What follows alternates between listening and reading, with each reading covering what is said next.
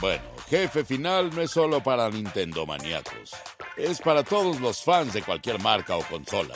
Así que sean bienvenidos a Jefe Final, solo para Nintendo maníacos y de otras consolas.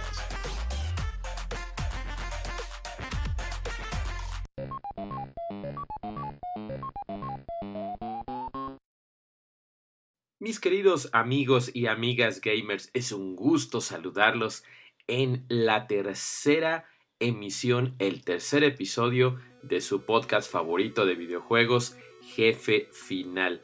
Yo soy Julio Vélez, como ya anunció nuestro querido amigo Carlos II, y me pueden encontrar en redes sociales, principalmente en Twitter y en Instagram, con arroba Julio Vélez.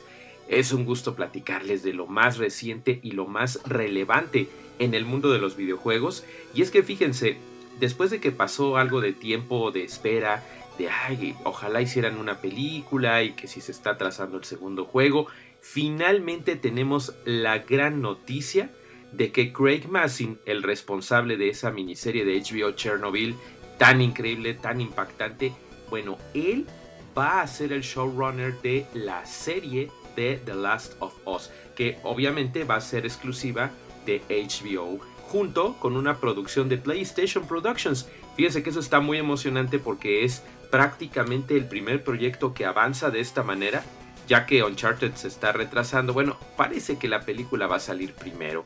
Según Tom Holland dijo que ya están listos para comenzar a filmar, pero todavía no hay director. Pero supuestamente ese es el primer proyecto de PlayStation Productions.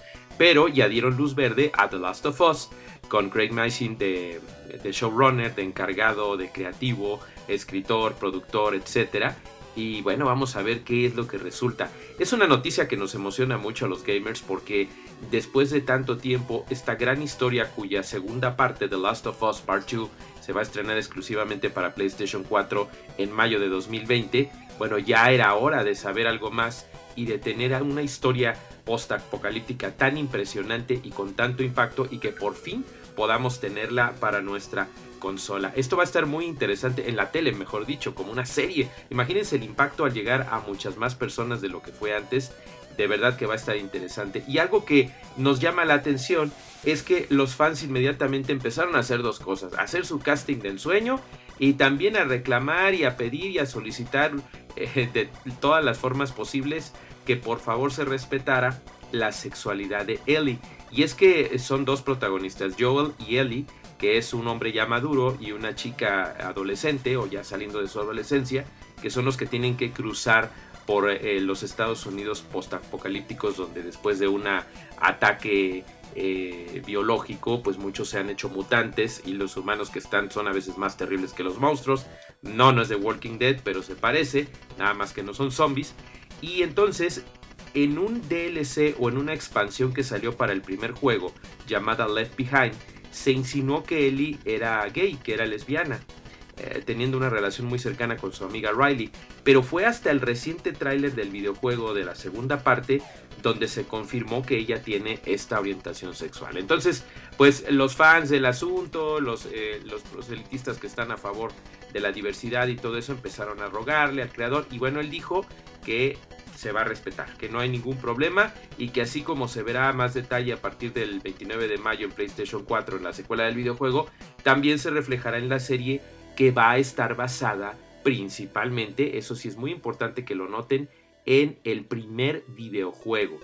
Eh, dice el creativo que posiblemente va a tener un vínculo con, con la segunda parte, pero que se va a contar como debe de ser los eventos del primer videojuego. Ahora, el casting de ensueño, esto está muy interesante porque esto es cosa de fans, pero seguramente les va a llamar la atención. La propuesta más fuerte que se está dejando escuchar en redes sociales es que por favor Joel sea encarnado por el mismísimo Nicolás Coster. Si se acuerdan de Game of Thrones, imagínense nada más lo que podría resultar que Jamie Lannister de Game of Thrones fuera el mismísimo Joel. Y a Caitlyn Dever. Si ustedes no han visto esta serie en Netflix deben de hacerlo porque está increíble. Y e, es una serie que... Eh, inconcebible se llama. Eh, que, que, está padrísima el papel que hace esta chiquilla. Y se parece mucho a Ellie y creo que en la edad podría empatar de una forma bastante interesante, aunque Joel es para mí mi favorito. También hay otros eh, que están diciendo que Hugh Jackman quedaría increíble. Y es que sí se parece un montón, pero yo francamente no creo que él entre en el papel. Pero mi favorita para Ellie definitivamente es Sofía Lillis, que es otra de las candidatas de los fans, ¿eh? no hay nada oficial. Pero esta chiquilla de It, de verdad que podría ser algo impresionante. Yo creo que se parece mucho a Ellie y, creo que estaría bastante, bastante bien. A ver qué es lo que sucede. Les digo que son algunos de los candidatos. También por ahí dicen que Gerard Butler quedaría increíble como Joel. Me gusta, creo que sí quedaría muy bien. Eh, Hugh Jackman sería increíble, pero francamente no creo que, que, él estuviera dispuesto al papel, más, que nada porque es una serie, pero quién sabe, ¿verdad? Ahora que hay series tan importantes y tan interesantes eh, del calibre de Game of Thrones, eh, The Walking Dead cuando era buena, Chernobyl, eh, pues definitivamente puede haber cosas muy interesantes. Todavía no hay fecha de estreno concreta, pero vamos a ver qué es lo que sucede. Por lo pronto, The Last of Us llegará próximamente a HBO y estamos realmente muy emocionados por eso. Vamos a lo siguiente. Pues bien, ahora es el turno de hablar de Carmen Sandiego. Y no, no están escuchando algo de hace 35 años, estamos hablando de la serie que retomó Netflix, una serie animada, aparte de la que había habido en los 2000, ¿se acuerdan? En los años 90, principios de los 2000, hubo una serie de televisión que estuvo medio chafa, pero que estaba inspirada en la serie de videojuegos de hace 35 años, que originalmente eran juegos educativos de Brotherbound Software, donde una ladrona es talentosísima, así tipo la Pantera Rosa se ponía a robar alrededor del planeta. No me refiero a la Pantera Rosa animada, sino a las películas originales. Esto fue cambiando con el paso del tiempo y después esta anti-James Bond se convirtió en un icono, eh, pues le gustó mucho a las chicas, también a los hombres nos encantaba esta manera de tener aventuras y pasando de las eh, computadoras Commodore 64, Apple II y el sistema operativo de MS-DOS, pues fue trascendiendo para convertirse en lo que se estrenó el año pasado como una serie animada en Netflix. Eh, pues el 18 de enero de 2019 se estrenó, le gustó mucho a la gente el estilo de animación, aunque se supone que es para los más pequeños, para niños y jóvenes. En realidad, pues los que estuvimos jugando hace 35 años nos encantó este regreso de esta tenaz ladrona que ahora vuelve de nuevo digamos que a cerrar el círculo. ¿Han escuchado hablar de los episodios interactivos del gato con botas, de Minecraft e incluso ese extrañísimo Bandersnatch de Black Mirror en Netflix? Se trata de episodios donde tú vas eligiendo qué es lo que hay que hacer, como elige tu propia aventura y pues te lleva a diferentes alternativas. Peculiarmente el de Black Mirror iba a ser una maravilla, pero ya en su ejecución estuvo un poquito raro y no le gustó mucho a la gente. Lo interesante es que hoy se estrenó en Netflix Carmen San Diego To Steal or Not to Steal, o lo que sería Carmen San Diego Robar o no robar.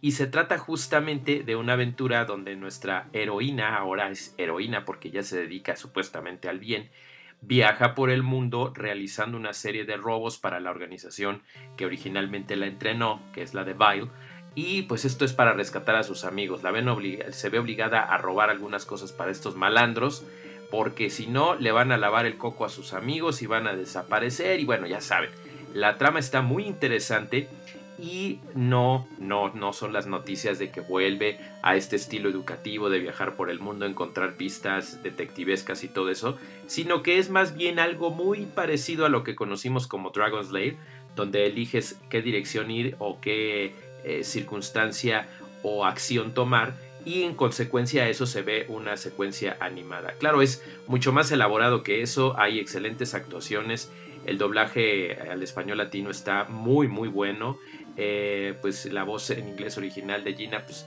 lo hace bastante bien, eh, como siempre, como lo hizo en la serie original, y pues vale la pena, yo se las recomiendo mucho, inclusive si no han visto la serie, esto les va a llamar mucho la atención porque eh, ya sea que nunca hayan jugado los videojuegos o hayan visto la serie animada, ni la de los noventas, ni la reciente de Netflix, que por cierto ya tiene autorizada una segunda temporada, está muy interesante, muy bien contada y es apta para toda la familia. Le quitan un poco el factor educativo, pero mm, de todas maneras está bien hecha. Yo se las recomiendo mucho y espero que tengan oportunidad de checarlo, sobre todo si tienen su Netflix activo. Em, viene la segunda temporada, creo que ya se va a estrenar en este 2020 o en esas andan. Y bueno, va a contar nuevamente con Gina Rodríguez con su, actuación de voz, con Finn Wolfhard y diferentes eh, voces. Eh, en español me gusta más, francamente, está mejor realizado. Pero por lo pronto, en este jueguito de robar o no robar, se van a aventar aproximadamente eh, como una hora más o menos tomando todas las decisiones. Y les recomiendo muchísimo que lo hagan bien y que busquen el final oculto porque viene algo muy divertido. No les voy a decir qué es porque siquiera si les doy una pequeña pista pues ya les voy a quemar. Pero tanto los fans de antaño de Carmen San Diego como los de la serie que se estrenó el año pasado van a gozar muchísimo. No olviden checarlo, se llama Carmen San Diego, robar o no robar y lo pueden encontrar ahora mismo en Netflix. Ahora amigos quiero platicarles de algo muy interesante que me he enterado gracias a mis amigos de Mother Base. Eh, y es que hay un estudio de programadores mexicanos que está ubicado en Guadalajara, Jalisco. Ellos se hacen llamar Halbert Studios. Hay algo muy padre. Imagínense esta trama. Hace nueve años, cuando la maldición cayó sobre las tierras, una chica llamada Europa perdió a sus padres y con ello todo lo que tenía. Ahora, endurecida por la batalla, tiene poco más que los recuerdos de sus padres para asumir una misión difícil, levantar la maldición que ha estado atormentando a la gente y devolver la paz. Esta es la trama de Nine Years of Shadows, nueve años de sombras, una experiencia interactiva, un videojuego estilo Metroidvania, ya saben que así se le llama a la combinación de estilo de juego y, e investigación de Metroid y Castlevania. Eh, y estos cuates, este talento de Halbert Studios, están desarrollando un videojuego que se va a estrenar para Nintendo Switch y PC en el año 2021 pero van a comenzar una campaña, quizás para cuando me estén escuchando ya esté vigente, en Kickstarter. Búsquenla con el nombre Nine Years of Shadows y hagan todo lo posible por apoyarla, amigos. No solamente porque es talento mexicano, sino porque lo que están anunciando de veras que es muy ambicioso y muy prometedor. De entrada, a mí me emociona que no solamente planean combinar estilos de sagas como Castlevania. Principalmente hablemos de Symphony of the Night, que es donde se empieza a utilizar este estilo de retroceder y buscar cosas, pistas, eh, vas adquiriendo poderes y vas de, de, adelante y de vuelta en el mapa, sino también el estilo evolutivo del juego de Mega Man, de la saga Mega Man. No solamente en el sistema de juego, sino también con el talento musical. Ellos han eh, hecho una alianza con, eh, con Michiru Yamane, que es el compositor de Castlevania, y también con Manami Matsumae, que es el, compositor de Mega Man, de la saga Mega Man.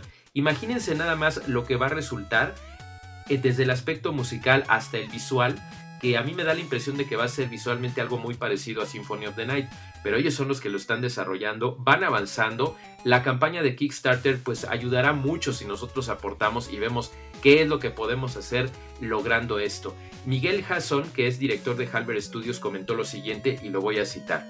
Entender lo difícil que es superar el duelo ante la pérdida de un ser amado es un punto central. Quise que la historia tuviera una fuerte carga emocional. Desde que recuerdo soy fan de juegos como Castlevania, Mega Man, Super Metroid, Demon's Crest, la narrativa de esas historias creció conmigo desde niño, de ahí su influencia en este nuevo proyecto. Y fíjense, está muy interesante porque este sistema de exploración que combina estas sagas de videojuegos clásicos, pues va a tener cosas nuevas. Por, ejemplo, ellos dicen que va a modificarse la curva de dificultad sobre la marcha. Cuando vas en este inmenso orfanato que es donde llega nuestra protagonista Europa, eh, va a haber eh, combates y vas recuperando memorias de los huérfanos desaparecidos. Entonces vas a poder elegir entre dos interpretaciones y ajustar el nivel de dificultad. Después eh, pues va a haber intrigas, combates frente a frente, eh, resolver la incógnita de esta tierra que se está sumergiendo en las tinieblas, va a haber diferentes transformaciones para este personaje y bueno, las dificultades van a ir cambiando. Puedes incrementar las habilidades por medio de música curativa. De ahí lo importante de estos compositores y bueno, promete mucho. Yo espero que quede un gran juego. Los puedes seguir ya en sus redes sociales, Halbert Studios. Están ellos en Twitter, en Instagram y Facebook. Y échenle un ojito, por favor, a su campaña en Kickstarter. De todas maneras, aquí en Jefe Final vamos a estar muy de cerca del desarrollo de este juego. Esperamos poder charlar con ellos dentro de poco y entonces contarles más sobre este gran proyecto. No le pierdan la pista, por favor, a Nine Years of Shadows. Y bien amigos, pues después de muchísimas horas de juego, repasarme prácticamente toda mi librería de Switch en el nuevo modelo y varios meses de juego, les puedo decir por fin una comparativa entre la consola convencional Nintendo Switch y la reciente Switch Lite que salió hace algunos meses fue la sensación en temporada navideña y gracias a Nintendo he tenido oportunidad de probar la más reciente que aparte del color amarillo me encanta, por ahí recuerden que hay una color turquesa, una gris y hasta una edición especial de Pokémon. El caso es que varios jugadores me han preguntado aquí en Jefe Final cuál es la más conveniente si no tienes ninguna. Y en realidad después de hacer un análisis comparativo he llegado a la conclusión de que tiene mucho que ver con ¿para qué quieres tú tu consola? Si eres un jugador nómada que anda nada más viajando y que te gusta estar en el gaming portátil, lo más recomendable sería el Lite, porque así como cuando traes tú tu teléfono o tu dispositivo móvil y vas jugando, de repente quieres aventarte algo casual o quieres clavarte mucho en un RPG tan fuerte como el nuevo Legend of Zelda, pues quizás lo más conveniente sea que tengas esta consola. Hay una variación de precio muy interesante. Estamos hablando de que en México en este momento la consola normal, digamos que la híbrida de Switch, está más o menos en unos 7 mil pesos. Mientras que los modelos Switch Lite oscilan entre unos 4.600 pesos. Me estoy basando más o menos en los precios de Amazon, pero puede variar. Por ejemplo, la edición limitada Pokémon, la de Sacian y Samacenta, cuesta casi los 5.000 pesos, pero la normal pues está como en 4600, la gris está como en 4500 y pues la convencional, la híbrida, pues ya les dije, está como en 7000. Entonces, las diferencias están muy interesantes. No crean que son demasiadas, pero sí sustanciales para lo que ustedes la quieran. La pantalla del Switch clásico está como, eh, bueno, su medida son 6.2 pulgadas. Si ustedes la comparan con el Lite, son 5.5 pulgadas, pero obtienes una imagen como más nítida, como más compacta y se ve muy padre sobre todo cuando estás viajando, cuando andas en la calle. Algo que también te ayuda es que pesa 276 gramos, mientras que el Switch convencional pesa 400 gramos. No es una gran diferencia, no te va a pesar, no te va a cansar las manos, pero bueno, entre eso y que está más delgadito, seguramente te va a gustar más la ergonomía, el hecho de que ya trae un, gamepad del lado izquierdo, un control de esos que dicen de cruz, que ya puedes utilizar más en los juegos retro. Es mucho más cómodo que el Joy-Con izquierdo cuando tienes el Switch convencional, pero definitivamente sí tiene sus pros y contras. Algo que a mí me hace mucho ruido es que el Switch Lite se siga llamando Switch, porque ya no es el sonidito del Switch cuando pones y quitas los Joy-Con, porque digamos que ya están pegados a la consola pierdes un poquito el HD Rumble, que es una maravilla con ciertos juegos eh, que tienes en la consola híbrida, pero obtienes la, total, eh, digamos que independencia de conectarlo a un televisor. La batería dura más o menos lo mismo si lo relacionas con el, el modelo más reciente del Switch híbrido, porque ya dura casi lo mismo, entre 3 y 7 horas, que lo que sería el primer modelo, que duraba entre 2 y 6 más o menos, pero vas a tener una duración muy similar. La cosa es que si tienes el presupuesto para tener las dos, pues va a estar padre porque vas a poder tener la oportunidad de jugar durante mucho tiempo a pesar de que el Switch híbrido lo hace, o sea, tú te lo puedes llevar a la calle de todas maneras. Entonces, si tienes que tomar la decisión nada más entre una consola o la otra, pero eres un gamer que te gusta andar en la casa, pero de repente también tener tu consola portátil, como lo fue los días de oro del 3DS y todos los Game Boy que ha tenido anteriormente Nintendo, Quizás lo tuyo sea el light. La cuestión de presupuesto también es muy interesante porque estamos hablando de más de mil pesos de diferencia. En los Estados Unidos son unos 100 dólares, en Europa son unos 100 euros. Así es que sí tendrías que evaluar todo este tipo de cosas. Lo que sí quiero que te quede claro es que la palabra light no significa que sea una consola de inferior calidad en absoluto o que hayan utilizado elementos baratos y nada. Tú como Nintendo maníaco sabes que la marca, la gran N, no se las gasta así. Vas a obtener un producto de gran calidad, una alternativa a un precio más bajo, pero obviamente sin las características que originalmente, desde mi humilde punto de vista como gamer, le quitan el sobrenombre de Switch, esa maravilla de que sea una consola híbrida. A mí me encanta de todas formas y si eres un gran coleccionista o un súper fanático de Nintendo, seguramente querrás tener las dos porque a final de cuentas es una excelente opción para el multijugador. Ojo, porque habrá algunos títulos que necesiten eh, forzosamente el tema del HD Rumble y con los cuales no podrás jugar a menos que tengas la consola con los Joy-Con. Por lo pronto, esta es nuestra evaluación del Nintendo Switch Lite, una consolita que me encanta, es fabulosa y seguramente sumará más a la larga lista de éxitos de Nintendo. Así amigos míos, nos despedimos de la tercera emisión de Jefe Final, esperando que la hayan pasado muy bien. No olviden seguirme en Twitter, arroba Julio Vélez, donde día tras día les estoy hablando de todas estas cosas del universo gamer y el, siguiente episodio de Okina Kokorotaku que habla de anime y manga también lo escucharán en los podcasts de Spoiler Time. Yo soy Julio Vélez, cuídense mucho y sigan jugando.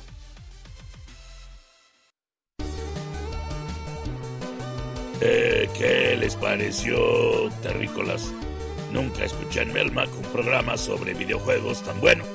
No se pierdan a Julio Vélez en el próximo jefe final. Y recuerden, si se lo pierden, bueno, sí hay problema. Adiós.